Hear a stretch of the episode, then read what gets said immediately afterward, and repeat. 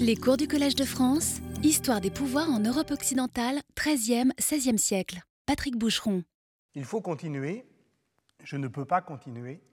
Je vais continuer. Si le cours de cette année est de manière euh, cryptique placé sous le signe de Samuel Beckett, l'auteur du Dépeupleur, l'auteur de L'Innommable, il faut dire les mots tant qu'il y en a, il faut les dire jusqu'à ce qu'ils me trouvent, jusqu'à ce qu'ils me disent étrange peine, étrange faute, il faut continuer. Comment fait-on pour recommencer? Et surtout, encore une fois, qui va raconter cette histoire? Souvenez-vous de ce qu'écrivait Georges Didier Huberman dans Mémorandum de la peste, mais la peste, il faut bien un narrateur, un qui puisse, qui ose dire Mes yeux ont tout vu.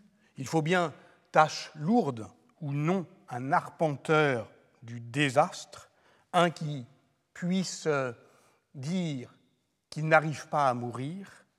Et on se souvient que Daniel Defoe était exactement dans cette situation, lui qui, benjaminien avant l'heure, faisait œuvre d'historien en s'emparant du souvenir au moment où surgissait le danger. Le journal de l'année de la peste est bien cela, le souvenir de 1665 tel qu'il surgit au moment du danger de 1720.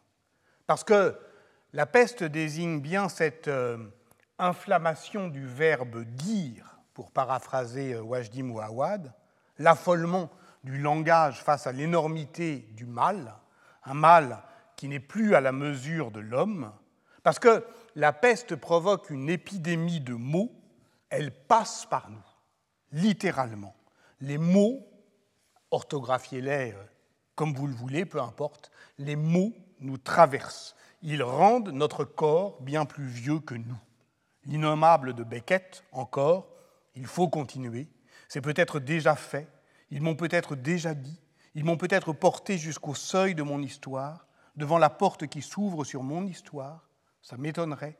Si elle s'ouvre, ça va être moi, ça va être le silence.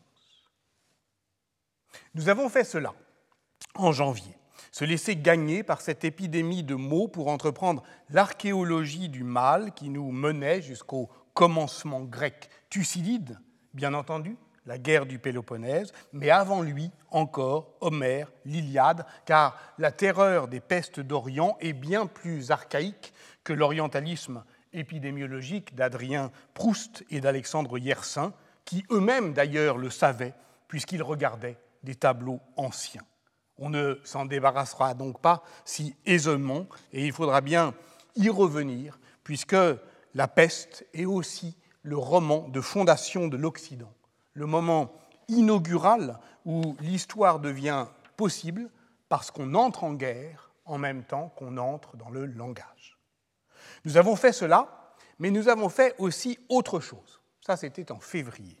À mesure que s'épaississait le temps de la peste, les mondes de la peste se peuplaient, nous disions se composaient plus largement, puisque nous parlons de world history, plus profondément aussi, puisque nous parlons également de deep history. Donc en s'élargissant à la diversité du vivant.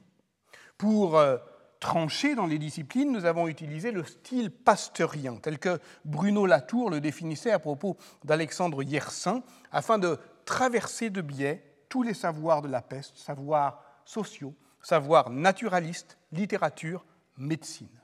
Style et stylet, ce scalpel ouvrant un texte offert et indéchiffrable, comme euh, le disait euh, Jacques Derrida, des styles de Nietzsche dans son livre Éperon, ou à la manière d'un autre Nietzschéen, Michel Foucault, évidemment, le fils du chirurgien, qui euh, reconnaissait, je le cite, cette vieille hérédité du bistouri dans sa manière à lui d'utiliser l'écriture de manière à la fois feutrée et douce, mais pour inciser le passé, pour y mettre euh, à jour ce qu'il appelait ce foyer de lésion, ce foyer de mal, ce qu'il appelait aussi le cœur vénéneux des choses.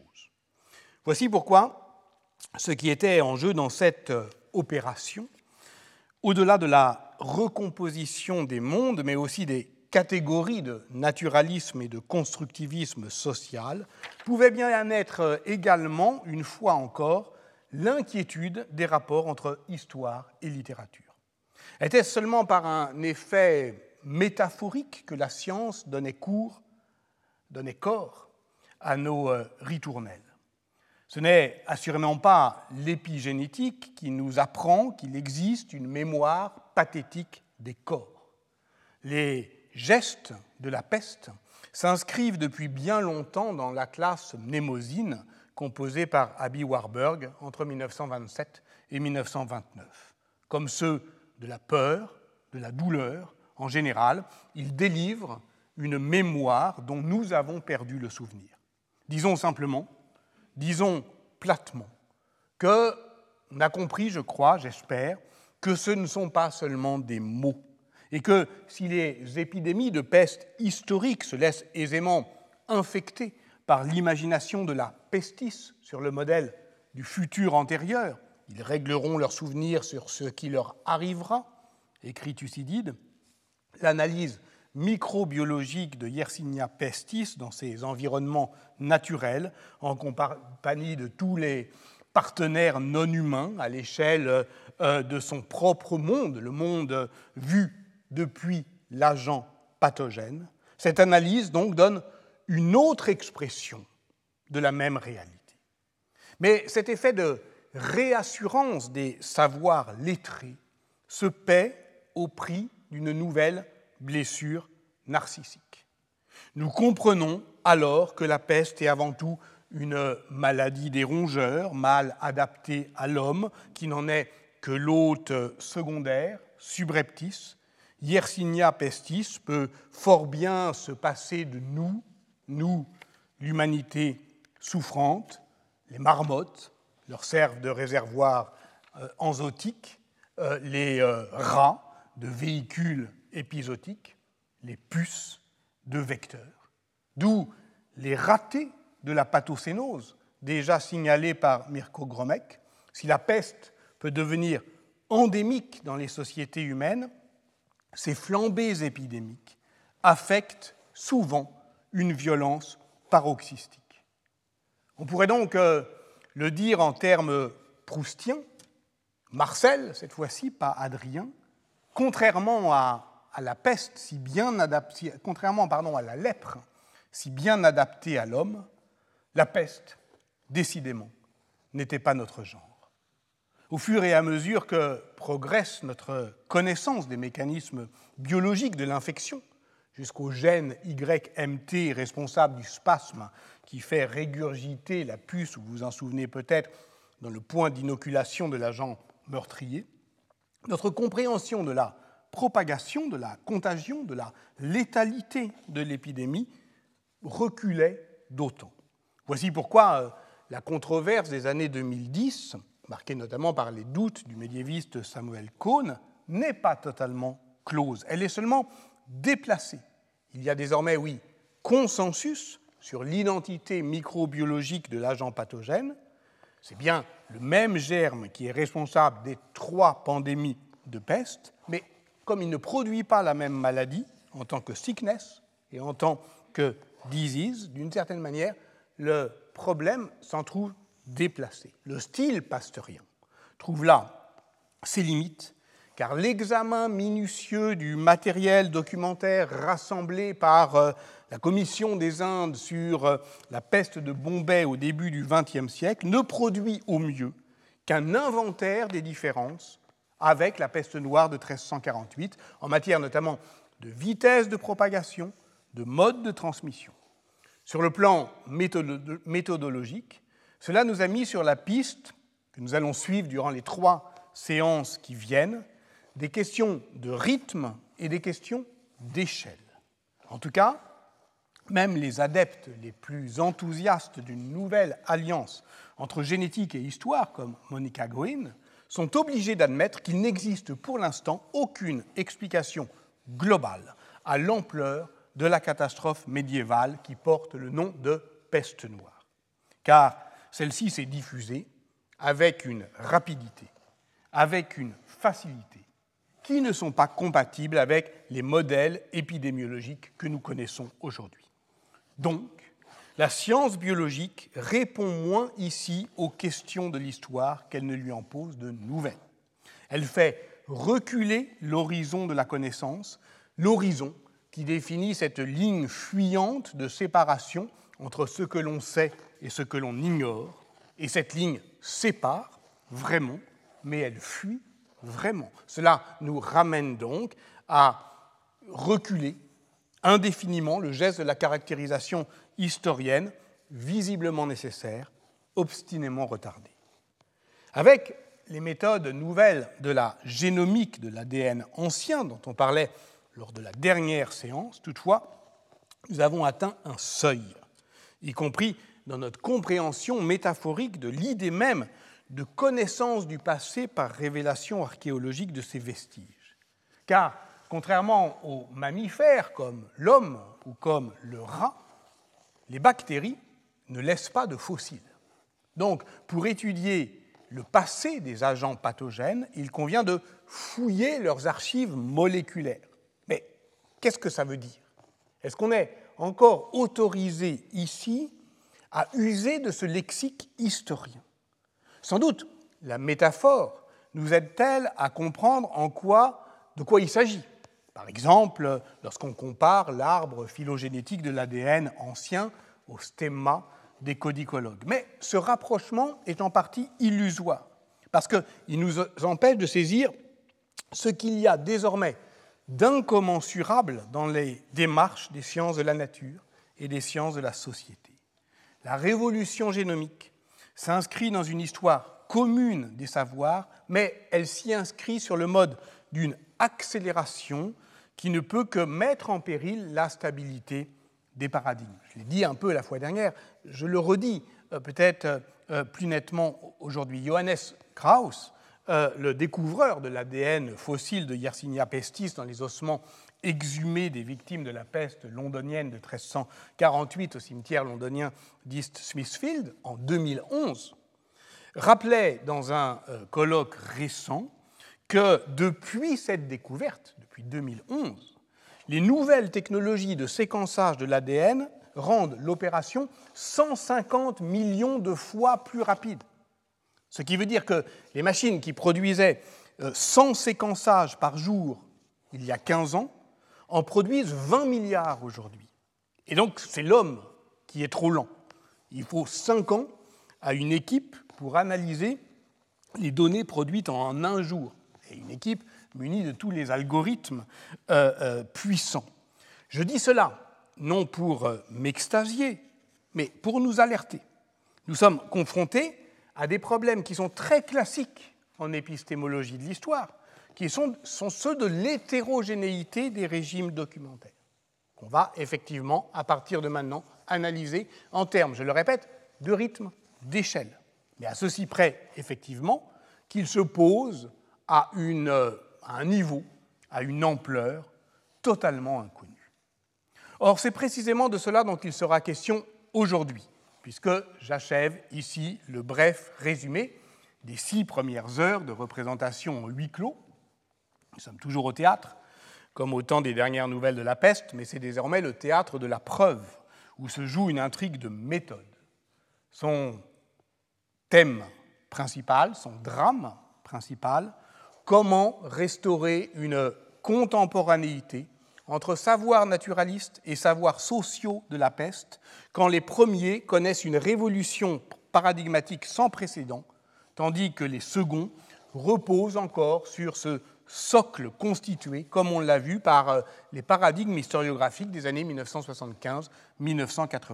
Car nous ne pouvons nous résoudre à raconter cette histoire en adoptant le regard de la marmotte, ou le point de vue des étoiles, même si nous nous doutons bien qu'il faudra aussi produire ce récit, comment les variations de l'irradiation euh, euh, solaire modifient euh, les scansions climatiques qui font sortir l'agent pathogène de ces réservoirs naturels. Mais oui, nous allons produire ce récit, mais sans renoncer à nous placer à hauteur humaine, quand la mort pénètre à grand fracas les existences sociales à Marseille en 1347 ou à Nonantola en 1630. C'est en effet à cette euh, hauteur moyenne, à mi-pente de l'histoire profonde et de l'histoire globale, que l'on peut articuler expérience et narration, ce qui reste pour moi l'affaire. Peut-être pas la grande affaire, mais en tout cas mon affaire. Pour euh, se situer euh, au plus près de l'intimité du deuil, sans doute, mais aussi du nouage biopolitique, ce foyer de lésion, ce foyer de liaison aussi entre le corps et le pouvoir, qui fait de la société de peste un paradigme de gouvernementalité et pose donc la question de la mise à l'épreuve des pouvoirs par le spectre de la destruction de masse. Fin du résumé des chapitres précédents. Repartons donc de l'endroit exact où nous nous étions arrêtés voici trois semaines, dans l'examen de l'arbre phylogénétique de Yersinia pestis dans son euh, dernier état synthétisé euh, par euh, l'équipe de chercheurs chinois de Yuyun Kui. sur le plan moléculaire, les transformations de l'agent entérique moyennement pathogène en bacille tueur interviennent donc il y a environ 55 000 ans par ajout, mais surtout par soustraction génétique, puisque Yersinia pestis euh, a 10% euh, de gènes de moins que Yersinia pseudotuberculosis. L'ajout d'un plasmide, le PMT1, transforme le gène YMT qui code une protéine formant la toxine, la fameuse toxine murine qui achève le processus. Et alors, nous sommes, il y a 3000 ans environ, euh, dans, vraisemblablement au nord de l'Eurasie, non loin du plateau euh, du Tibet, euh, Qinghai, en Chine. Là est donc le foyer ancestral de la forme moderne de Yersinia pestis, celle qui est capable de faire intervenir les euh, insectes vecteurs, celle qui est susceptible, par conséquent, de comportements épidémiologiques comparables à ceux que l'on rencontre lors des trois pandémies. Les travaux euh, de l'équipe de Simon Rasmussen euh, en 2015 de l'Université de Copenhague sur des vestiges osseux humains de l'âge du bronze datant de la fin du premier millénaire avant notre ère à Altaï, euh, en Sibérie, mais aussi en, Arménie, en Estonie, en Pologne, nous laisse penser, donc vous voyez effectivement le, passage de YMT, vous voyez aussi euh, la dernière, euh, euh, la dernière cuisine moléculaire, j'y reviendrai, de, de, sur donc l'enzyme plat, nous laisse penser donc que la peste naît à ce moment-là, il y a 3000 ans, n'est plus une maladie des rongeurs, mais affecte les populations humaines. Donc, sur le plan moléculaire, tout est prêt pour que commence notre histoire. Et pourtant, elle n'est pas encore commencée. Mais est-ce qu'on en est certain? En tout cas, on ne connaît aucune attestation historique d'une épidémie causée par Yersinia pestis avant le VIe siècle et avant peste dite justinienne dont je vais parler aujourd'hui. Je ne reviens pas sur le vocabulaire de l'épidémie dans la médecine gréco-romaine. On se souvient seulement que la description des bubons pestilentiels est absente du corpus hippocratique et que Galien semble l'ignorer. Donc, s'il y a eu effectivement des victimes de cette forme de Yersinia pestis dans l'Antiquité, eh ben, on n'a pas les mots pour le décrire. La seule exception est un auteur de la fin du 1er siècle, Rufus d'Éphèse, qui prétend avoir observé ces bubons en Égypte, en Syrie, en, Libye, mais le bubon ne fait pas nécessairement, on y reviendra lorsqu'on parlera de médecine, la peste bubonique. L'épidémie qui... Euh, euh, on sait par ailleurs que tout ce qui est pestis n'est pas peste, que la peste des Athéniens n'en est pas une, que l'épidémie qui affecte l'Empire romain entre 165 et 190, durant les règnes de Marc Aurèle et Commode, peste dite antonine, et qui fait l'objet d'un âpre débat chez les historiens pour mesurer ses conséquences sociales, euh, est au sens générique une pestilence. Le euh, le paléodiagnostic penche aujourd'hui pour la variole. Euh, quant à la peste de Cyprien, venu d'Éthiopie, frappant l'Afrique du Nord sous le règne de l'empereur Trajan d'Es en 251-260, c'est peut-être, probablement, une épidémie de typhus. Nous ne saurons donc évidemment jamais qui fut la première victime de Yersinia pestis dans l'histoire du monde. Il n'y a pas de patient zéro. Nous savons pas davantage où et quand l'épidémie a frappé la première fois. Mais nous pouvons au moins dire où et quand la science contemporaine l'identifie pour la première fois.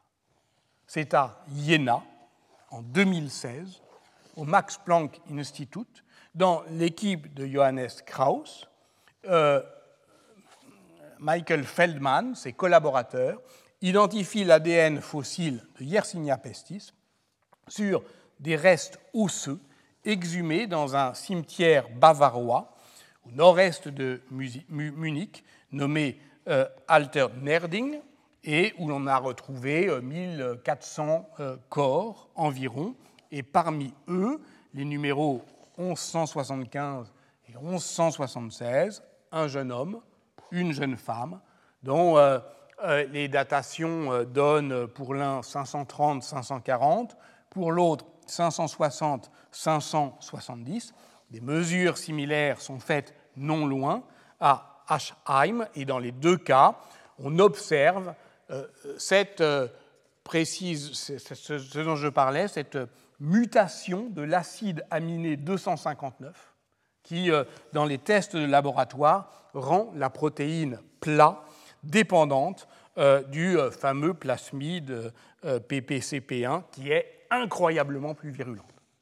Donc, c'est comme s'il s'était passé quelque chose, sans doute euh, en Chine, qui achevait la molécule, la, cuisine moléculaire de l'agent euh, pathogène et que l'on mesure par euh, hasard archéologique pour la première fois à un endroit où on ne l'attend pas du tout, c'est-à-dire un village rural, de, sans doute 400 habitants au VIe siècle de la Bavière. D'autres analyses ont été faites euh, depuis qui élargissent euh, l'espace géographique des trouvailles archéologiques en Gaule, en Angleterre, euh, en Espagne. C'est le travail récent en 2019 de Marcel Keller. Dans l'arbre phylogénétique, tout le séquençage de l'ADN fossile intègre donc euh, la même clade. Donc euh, vous voyez euh, en bleu donc le premier Alternerding et puis voilà Valencia en Espagne, Lunel, on y reviendra. on a aussi donc différents donc ça, là, il y a quelque chose de cohérent dans l'arbre phylogénétique. En revanche, si on le place sur une carte, ça reste très dispersé. Sur cette carte, vous voyez qu'il y a à la fois les attestations documentaires de la peste dite justinienne, et puis euh, les trouvailles euh, archéologiques. Et évidemment, ça ne correspond que très exceptionnellement, à une exception près, euh, qui est en haut, vous voyez que, j'y reviendrai, une fouille préventive de l'INRAP à Saint-Doulchard eh trouve une sépulture de masse tout près euh, euh, de Bourges que l'on sait euh, par ailleurs avoir été frappé par la peste selon le témoignage de Grégoire de Tours. Mais c'est la seule fois où on peut faire effectivement coïncider, où on peut se faire aligner des sources archéologiques et des sources textuelles.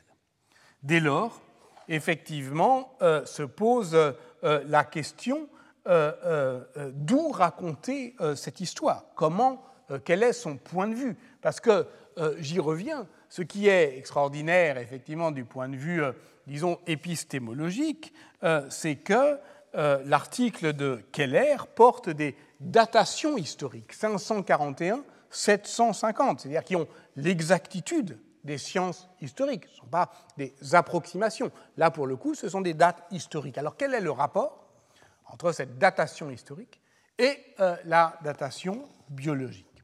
C'est-à-dire, au fond, euh, comment euh, raconter cette histoire? De quel point de vue?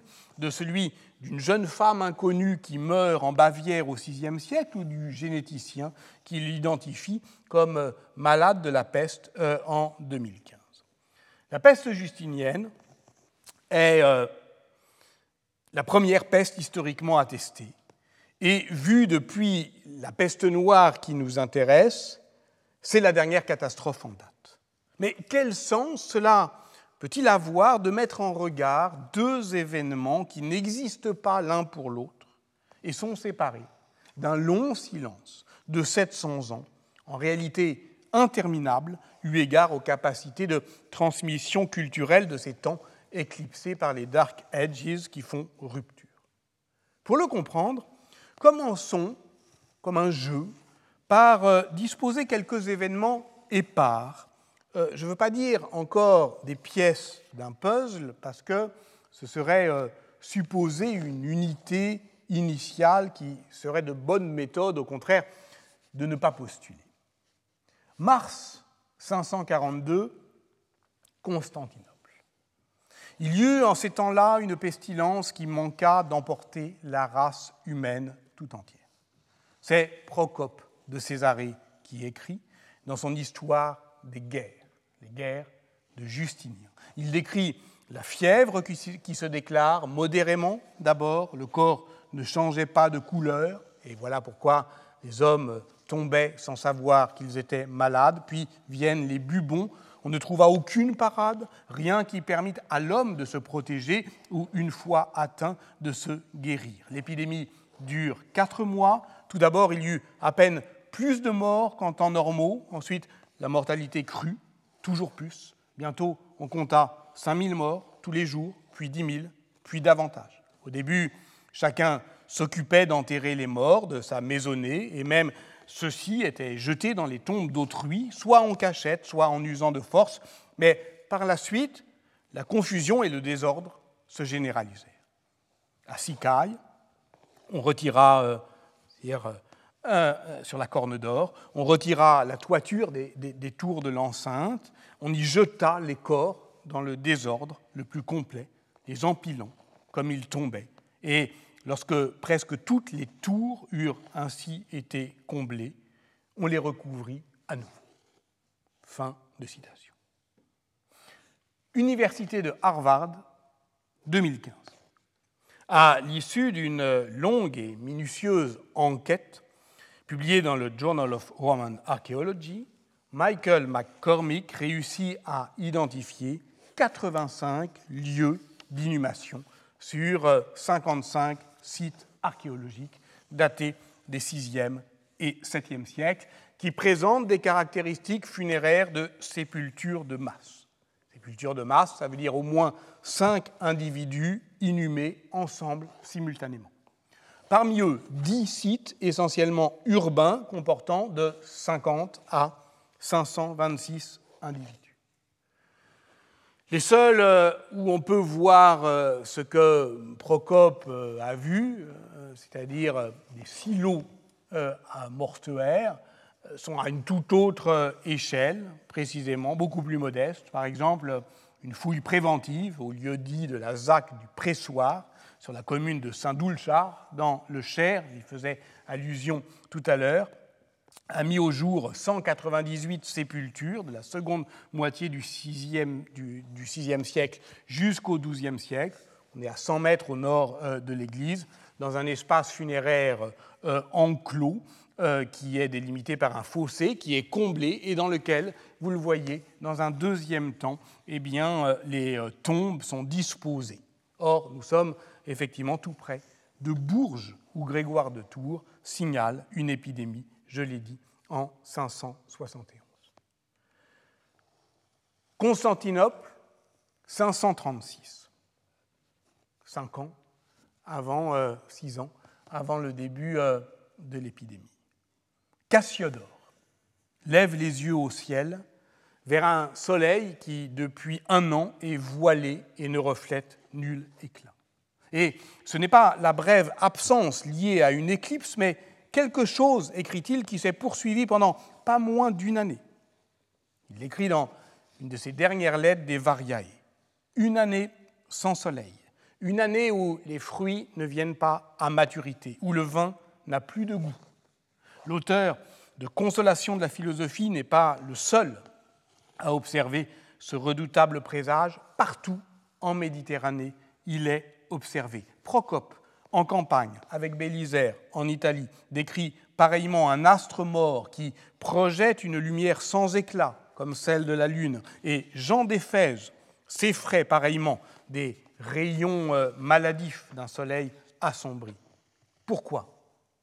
Cassiodore écrit Rien n'arrive sans raison, et le monde ne connaît pas de hasard. C'est dans la même lettre. Et Cassiodore, le, préfet du roi ostrogo Théodoric, doute. Il doute spirituellement. Il est sur la voie de ce qu'il appelle sa conversion, bien qu'il soit déjà chrétien. Et il doute surtout politiquement. Et voici pourquoi, ou plus exactement, voici pour qui il écrit ces lettres. Il s'adresse aux dissidents lettrés néo-platoniciens du règne de Justinien, et sa description de l'impuissance de l'astre solaire a une évidente portée polémique. Combien il est étrange, je vous le demande, de voir le soleil, mais sans son éclat habituel, d'observer la lune, gloire de la nuit, alors qu'elle est pleine, mais privée de sa splendeur naturelle. C'est donc une éclipse de puissance. On eût dit un hiver sans tempête, un printemps sans douceur, un été sans chaleur. 2015, Belfast, Irlande du Nord, Université Queen's. Dans un article à paraître pour Climate and the Past, Michael Bailey, éminent spécialiste de la dendrochronologie, la science des cernes de croissance des arbres, met en relation toutes les mesures rassemblées dans les banques de données mondiales sur la croissance des arbres et les carottes glaciaires prélevées au pôle depuis 1983 pour euh, euh, euh, recalibrer leur datation et atteste que la décennie 530 correspond bien à un moment exceptionnel d'activité volcanique, sans équivalent dans toute la période de l'Holocène, peut être dû euh, à l'impact d'une météorite, mais qui s'exprime par au moins deux explosions volcaniques catastrophiques, quelque part sur la surface de la Terre, peut-être en Amérique du Nord, plus probablement au tropique, l'une en 536, justement, l'autre en 539, et ces deux euh, explosions volcaniques catastrophiques rejettent d'énormes nuages de sulfate dans la stratosphère, susceptibles de faire euh, obstacle à l'énergie émanant du Soleil. Cela explique pourquoi l'année 536 a été la plus froide des deux derniers millénaires, une chute des températures moyennes en Europe de 2,5 de, de, 2 degrés. Constantinople 541. Le préfet du prétoire, l'homme le plus puissant de l'Empire après le Basileus, l'attend sur son char. Quand l'empereur, vêtu de pourpre, y monte, il lui baise les pieds.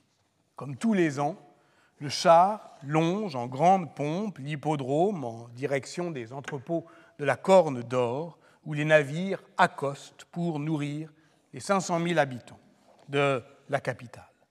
Ces navires qui venaient d'Égypte, le grenier à blé de l'Empire byzantin, et ces navires que l'empereur euh, eh bien, accueille en faisant euh, de sa tournée d'inspection des celliers et des greniers un cérémonial du pouvoir, manifestant ce génie politique du gouvernement byzantin qui consiste à transformer tout acte administratif en spectacle de gloire. Nous considérons même les plus petites choses comme euh, relevant de notre responsabilité, affirme Justinien dans l'un de ses édits. Mais ce qu'il y avait à voir ce jour-là échappait sans doute aux scrupules impériales, quelques rats, peut-être, dans une cale qui transformait ces bateaux de vie en bateaux de mort, pour paraphraser euh, euh, un article de Michael McCormick qui décrit l'importance de ces transports annonaires. Car, euh, évidemment, nous savons que l'on retrouve ces rats noirs en Méditerranée occidentale depuis le deuxième siècle avant notre ère, et en faisant, ça c'est le premier état historiographique euh, de euh, cette, euh, des, trouvailles archéozoologiques que j'avais présentées il y a quelques semaines. Et en poursuivant ce travail pour l'Atlas en, ligne du monde romain de Harvard, Michael McCormick a montré que la carte d'implantation euh, là, ce sont les croix hein, noires, qui sont autant de, vestiges archéozoologiques de Ratus ratus. La carte euh, euh, d'implantation du rongeur recoupe celle de la romanisation. C'est particulièrement net en Angleterre, où Ratus ratus suit la conquête. Donc, du point de vue du rat, l'extension de l'Empire est une aubaine, parce que il s'accompagne de la mise en place d'un système réticulaire de stockage des, céréales, qui fait la gloire de Justinien.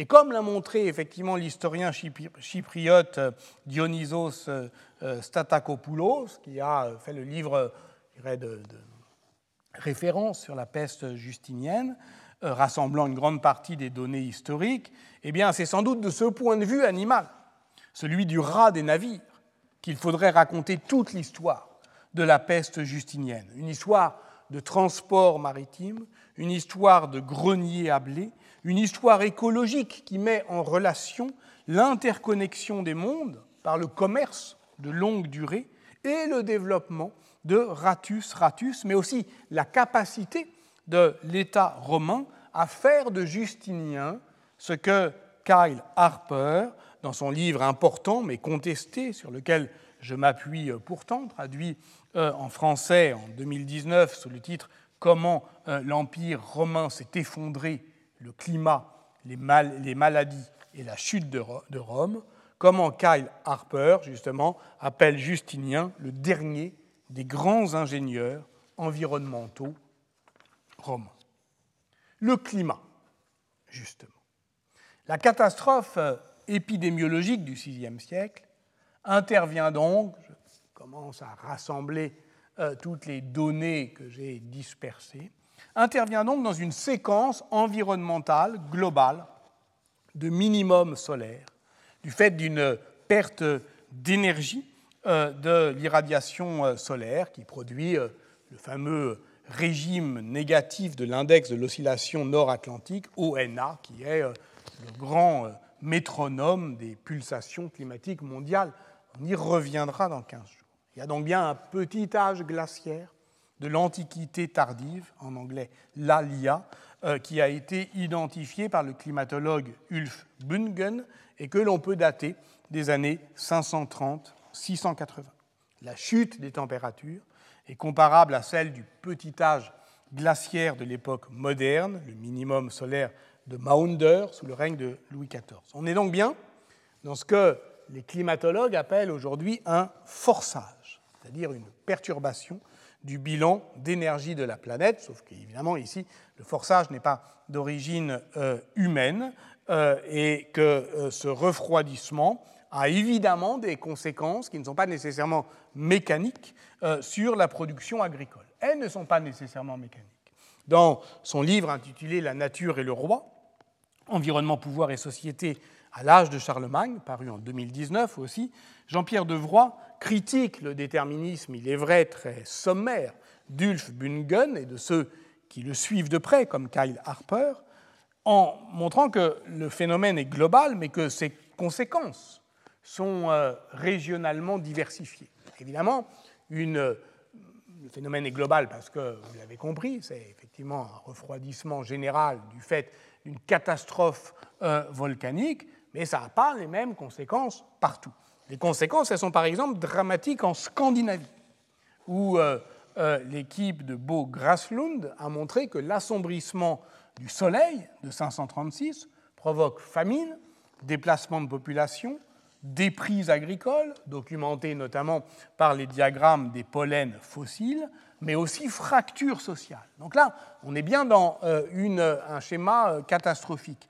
Et un schéma catastrophique qu'enregistre euh, la cosmogonie nordique, qui en conserve la mémoire, avec le mythe du Finnbull-Winter, le grand hiver, qui précède le, le Ragnarok, le crépuscule des dieux, mystère, qui a inspiré à George Martin, dans Game of Thrones, son fameux Winter is Coming.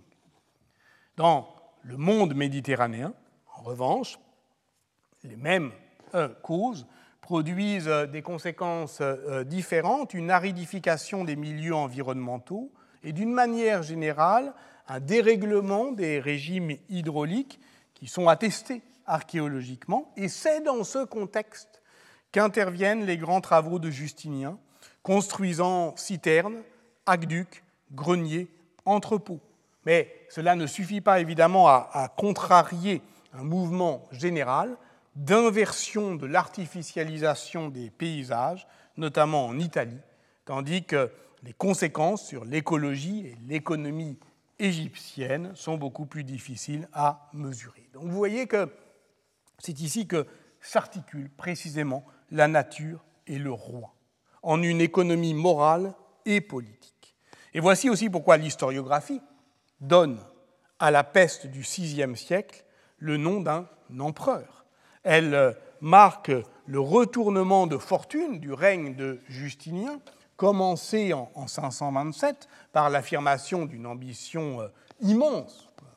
Les médiévistes savent que cette ambition concerne d'abord la codification de mille ans de lois romaines avec le corpus Iuris Civilis qui a abouti en, 534 à ce monument dogmatique euh, que le juriste et psychanalyste Pierre Legendre appelle l'autre Bible de l'Occident. Mais euh, la gloire de Justinien réside aussi dans la contre-marche pour euh, regagner les provinces occidentales de l'Empire. Il obtient une paix qu'il rêve comme éternel avec son ennemi héréditaire perse Khosroès Ier pour lancer ses armées vers l'Afrique vandale.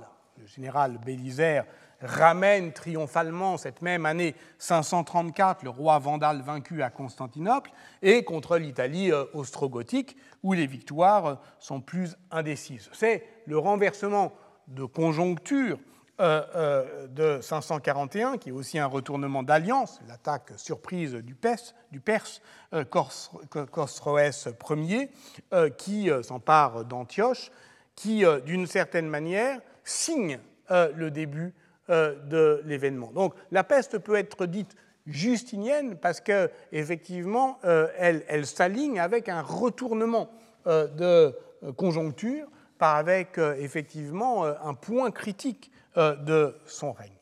Donc on le voit, c'est bien à une analyse multifactionnelle des interrelations entre systèmes climatiques et écosystèmes sociaux euh, que euh, cette histoire de la composition des différents facteurs nous convie.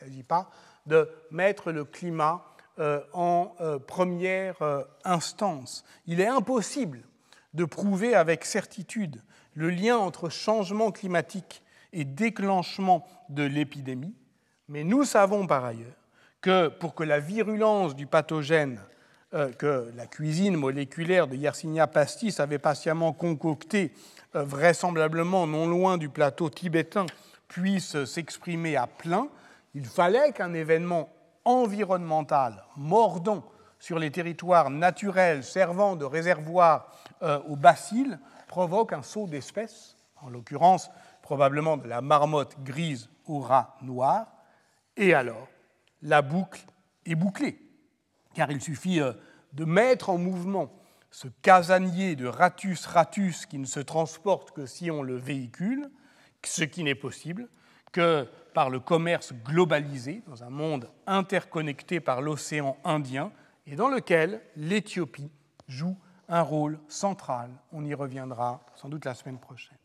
C'est très exactement ce monde que décrivait en 547-549 Cosmas Indicopleustes, c'est-à-dire le voyageur des Indes, de son vrai nom Constantin d'Antioche, un grec syrien adepte du christianisme nestorien, un marchand d'épices sillonnant les routes de la mer Rouge, qui rédige euh, sa topographie euh, chrétienne au-delà de la lointaine Inde, écrit-il, aux confins de la terre est le pays de la soie. C'est elle qui arrive avec le poivre, avec les esclaves, dans ces entrepôts de Constantinople, dont Justinien faisait de l'inspection minutieuse un spectacle de gloire au moment euh, précisément où euh, euh, cette interconnexion des mondes allait produire cette catastrophe qui porte le nom de peste justinienne 541-749. J'y reviens. Si les dates sont précises, c'est parce que l'histoire reprend ses droits. Et elle les reprend, car ce qui fait le lien entre tous les paramètres que produisent les paléosciences l'environnement et du vivant, y compris les plus techniquement élaborés comme la génomique, c'est bien une pratique des régimes documentaires, disons simplement une science des sources. Elle seule permet d'articuler cette connaissance par approximation ou par procuration que produisent ce qu'on appelle les proxys, c'est-à-dire les données indirectes des sciences de l'environnement, les cernes de croissance des arbres, les glaces fossiles des pôles, les diagrammes des pollens, l'analyse isotopique des matières organiques, auxquelles les historiens peuvent également apporter leurs propres mesures plus ou moins corrélées, le nombre d'inscriptions, les papyries, les monnaies dans les trésors, les diplômes militaires, les durées de baux euh, égyptiens, tout cela produit, oui, des proxys, c'est-à-dire euh, une connaissance par approximation où on va chercher ce que euh, l'on n'a pas, la, source, par une corrélation. Et comme l'a montré Benoît Rossignol dans le cas de la peste antonine, on traque le creux on traque les lacunes. C'est le manque de source qui constitue la source du manque. D'où le jeu permanent entre les lectures maximalistes et les lectures déflationnistes des proxys. Or, dans le cas de la peste justinienne, nous quittons justement ce, régime documentaire, disons, propre euh, à l'Antiquité, car les sources, les sources littéraires ne manquent pas pour décrire euh, le début de l'épidémie, simplement le début, à Constantinople, en mai 542. On peut commencer par faire jouer ce que Kyle Harper appelle le duo improbable de Procope de Césarée et de Jean d'Éphèse. Euh, je les ai juste cités, je les présente maintenant. Procope de Césarée, bah, c'est un juriste qui fut conseiller euh, du général Bélisaire. Son histoire secrète est un portrait à charge des turpitudes du couple impérial Justinien et Théodora.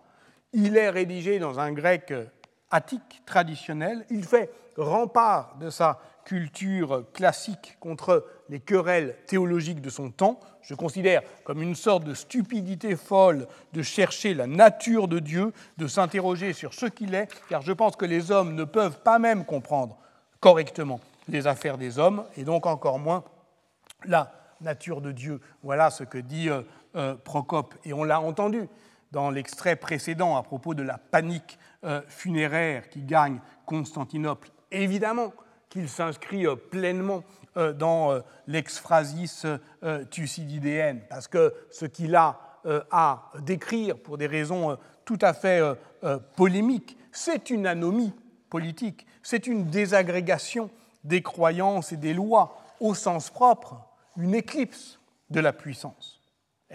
la fin euh, de euh, la euh, description de Procope est très claire de ce point de vue.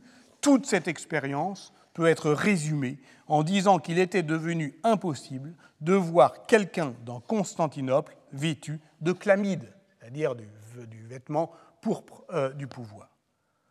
Voilà euh, sa visée. Jean d'Éphèse, c'est presque l'inverse. C'est un moine syriaque, exilé politique en tant que chef de file du monophysisme, et son histoire ecclésiastique est la matrice de la lecture providentielle de l'épidémie qui va s'imposer à tout le Moyen Âge, oriental comme occidental. Jean d'Éphèse s'appuie euh, sur les traditions prophétiques et apocalyptiques de la Bible pour justifier les souffrances infligées par la peste comme un châtiment, la vendange de la colère divine promise par l'Apocalypse. Elle s'est abattue sur les hommes comme un pressoir, écrit-il, et a sans pitié foulé aux pieds et pressé tous les habitants comme du bon raisin. Procope a vu la même chose lorsqu'il évoque, on s'en souvient, les tours de défense de Sicaille utilisés comme des silos mortuaires où s'accumulent les cadavres que l'on place en quinconce, comme du foin empilé, écrit-il, alors que Jean d'Éphèse le décrit comme un pressoir mystique où euh, euh, il note euh, halluciné le jus des morts qui suinte par le bas parce que effectivement ce monde est pressé par la vendange de la colère de Dieu. Donc chacun a son point de vue, mais ils ont vu ce qu'ils ont vu. Et même si la lecture philologico-combinatoire a mauvaise presse depuis les attaques virulentes d'Arsenio Frugoni, qui invite plutôt les historiens à accuser l'écart entre euh, deux sources. Ces deux témoignages peuvent être jusqu'à une certaine mesure rapprochés, articulés. Procope décrit précisément les symptômes. D'abord la fièvre moyenne, persistante, puis les ganglions au niveau de l'aine ou des aisselles. Quand ces bubons deviennent si gros qu'ils libèrent du pus, les malades pouvaient guérir écrit-il. Quant à Jean d'Éphèse, il remarque des rats avec des tumeurs protubérantes, mais aussi les vésicules sur les mains, les taches noires, jamais de symptômes respiratoires. Il ne semble pas que la peste ait pu alors affecter sa forme pulmonaire. La maladie se propage toujours depuis les côtes et fait son chemin vers l'intérieur, précise Procope. On peut là encore, en suivant l'un et l'autre, reconstituer l'itinéraire euh, de la peste, du moins euh, lors de sa première attaque. Elle est d'abord euh, à Péluse, où elle progresse au nord, Jérusalem, Antioche, fond vers l'ouest, Alexandrie, de là pénètre l'Égypte. Elle avançait toujours par bond, note Procope, qui remarque les phases de ralentissement puis d'accélération, selon un rythme épidémiologique qui est, disons, compatible avec le modèle de progression de l'épisodie euh, animale sous-jacente, où il y a toujours une phase préalable de destruction de la population murine, qui constitue un temps de latence, comme euh, la mise euh, à feu d'une bombe. Et les auteurs la décrivent toujours comme ça, c'est-à-dire la latence, l'épidémie qui est précédée de rumeurs, d'inquiétudes, de présages, et ensuite qui se répand partout. Toujours cet imaginaire à la fois du débordement, de la liquéfaction, allié à celui de la combustion, comme un champ de blé incendié. Écrit Grégoire de Tours, la ville fut soudainement enflammée par la pestilence. Alors évidemment, si on fait une carte de la progression elle est toujours discontinue, elle est toujours hétérogène, mais elle n'épargne pas les zones rurales, comme l'attestent justement euh, les témoignages littéraires, euh, archéologiques, euh, épigraphiques, littéraires, avec les vigies que constituent les anachorètes qui juchaient sur les colonnes, comme les stylites du désert syrien, ou tapis dans les grottes, voient la peste balayer le pays. Ainsi, Théodore de Sicéon, qui contracte la peste à 12 ans, dans son village d'Anatolie centrale, pourtant à l'écart de la route romaine. on pourrait dire la même chose à partir des témoignages épigraphiques en Transjordanie, dans la péninsule arabique, ou des témoignages archéologiques des deux cimetières de Bavière qui ont été identifiés pour, comme voilà, les, premiers où on a identifié les premières victimes de Yersinia pestis, qui n'étaient pas les premières, mais qui étaient euh, à un endroit euh, si reculé qu'on peut dire euh, rien d'autre que ceci, ben, la peste y était là aussi. Mais une fois encore, la discontinuité des sources ne suffit pas à révoquer leur valeur documentaire. Dans un article de la revue Speculum qui vient de paraître en janvier 2021, Michael McCormick, justement, a étudié la validité du témoignage de Grégoire de Tours. on ne peut pas faire plus euh, classique comme source du haut Moyen Âge. Grégoire de Tours, il évoque 22 épidémies de peste de 543 à 597. Alors évidemment, il a un phare documentaire qui est plus large que celui d'un stylite, qui voit passer euh, euh, la peste sous ses pieds. Bon, il va voir les pestes jusqu'à 400 km autour euh, de euh, Clermont. son intérêt pour la peste doit aussi se comprendre dans, une dimension qui est pastorale et théologique. Mais une fois qu'on a identifié tout ça, une fois qu'on a vu, je dirais, le, pinceau d'attention de son phare documentaire, une fois qu'on a saisi son biais, une fois qu'on a compris son vocabulaire, c'est-à-dire le fait que euh, l'épidémie euh, que ce n'est pas Pestis qui nomme euh, la peste, puisque pestis est toujours métaphorique. Il parle par exemple d'odorem pestiferum pour parler d'une odeur infecte. Non, l'épidémie qui est la peste pour nous, c'est l'US qui est, dite inguinaria, c'est-à-dire désignant l'aine où se développe le bubon. Et donc on est dans la peste inguinale, qui est la manière la plus immédiate euh, euh, euh, avec laquelle les, auteurs du haut Moyen Âge parlent de ce qu'ils voient pour la première fois, et ce qui les, frappe, c'est évidemment les bubons à, laine. Mais en interprétant correctement tout cela, on peut ainsi reconstituer la peste très meurtrière de 571, qui remonte le Rhône, la peste à Albi, à Mâcon en 584 et à Marseille en 588. C'est ce caractère discontinu euh, de la première vague qui explique ensuite les résurgences pesteuses. Rappelons que dans 20% des cas environ, on peut réchapper de la peste, au moins sous sa forme bubonique.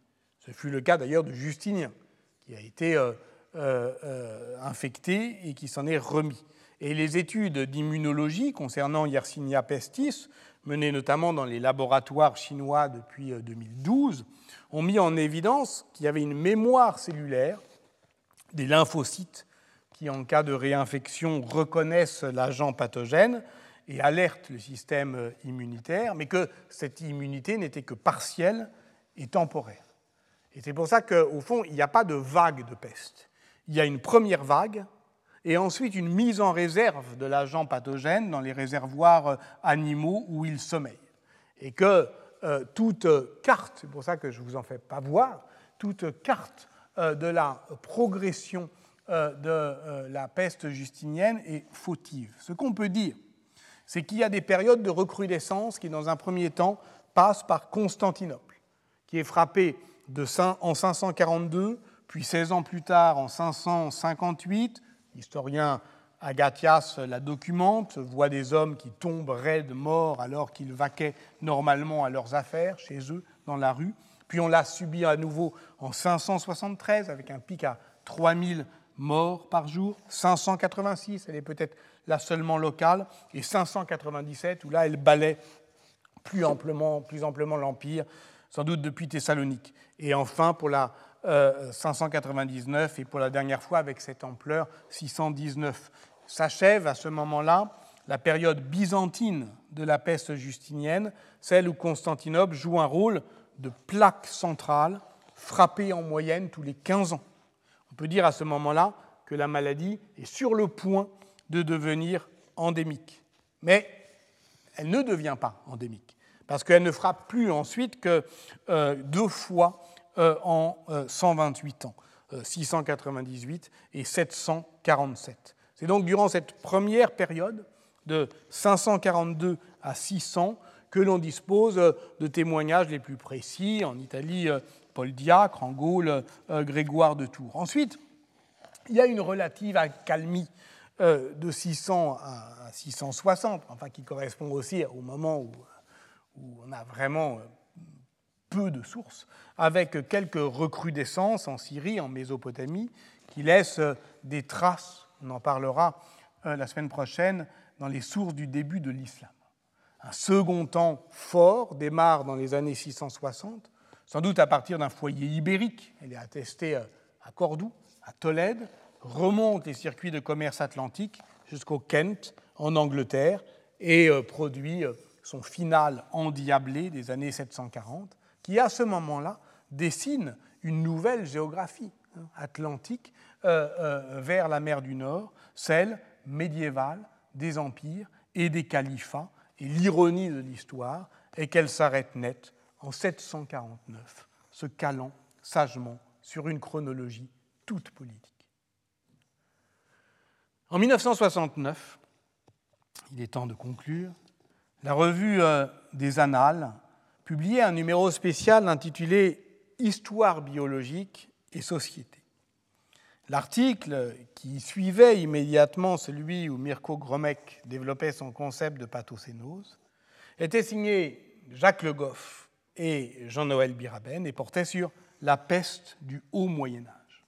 Confrontant les données médicales et textuelles, faisant parler ce qu'ils appelaient les silences des sources historiques, il reconstituait la chronologie des grandes poussées successives de l'épidémie depuis 541, dessinait la géographie de sa euh, diffusion, estimait ses conséquences spirituelles, politiques, mais aussi euh, euh, géopolitiques, remarquait surtout que la peste affaiblit surtout les régions méditerranéennes, frappe durement l'Empire byzantin, épargne relativement le nord de la Gaule, les îles britanniques, la Germanie, relativement, et achevait ainsi euh, la réflexion, 1969. N'y a-t-il pas eu là l'une des causes du renversement de la puissance en Europe, du sud vers le nord, de la Méditerranée vers la mer du Nord? Si l'on osait pousser loin, trop loin sans doute, cette hypothèse, on avancerait que la peste justinienne, après avoir peut-être contribué à expliquer Mahomet, a pu aussi expliquer Charlemagne. Mahomet et Charlemagne l'allusion au livre classique de Henri Pirenne est évidemment transparente, car nul doute que ce qui se joue historiographiquement ici est bien l'invention de la catégorie même de Moyen Âge. Nous dirions aujourd'hui du premier Moyen Âge, dont euh, la restauration euh, impériale du, du 8e siècle constitue en somme le faux départ, davantage que le commencement. Nous reviendrons la semaine prochaine sur ces questions cruciales, car la peste joue ici une fois de plus comme un agent puissant de périodisation. Revenons euh, pour terminer justement sur l'arbre phylogénétique de Yersina pestis. La peste justinienne apparaît donc bien comme une branche morte, sans postérité. Et pour le coup, elle ne fait pas mentir la signification politique de son nom car euh, Justinien porte le nom d'une contre-marche inachevée, d'une euh, reconquête des provinces occidentales euh, de l'Empire qui n'a pas eu lieu. Et le Moyen Âge n'aura pas lieu sur ces bases, n'aura pas lieu sur ces bases impériales. Voilà pourquoi je parle de faux départ en 749. Entre la peste justinienne et la peste noire, un silence épidémiologique de sept siècles fait écran. Je l'ai dit, ces deux événements sont incommensurables, car pour les victimes de 1348, la peste, qui s'était achevée avant le temps de Charlemagne, autant dire en une période si lointaine qu'elle ne pouvait se percevoir qu'à travers les horizons brumeux du mythe, ne constituait pas la dernière euh, catastrophe euh, euh, en date. On peut le dire comme on avait commencé.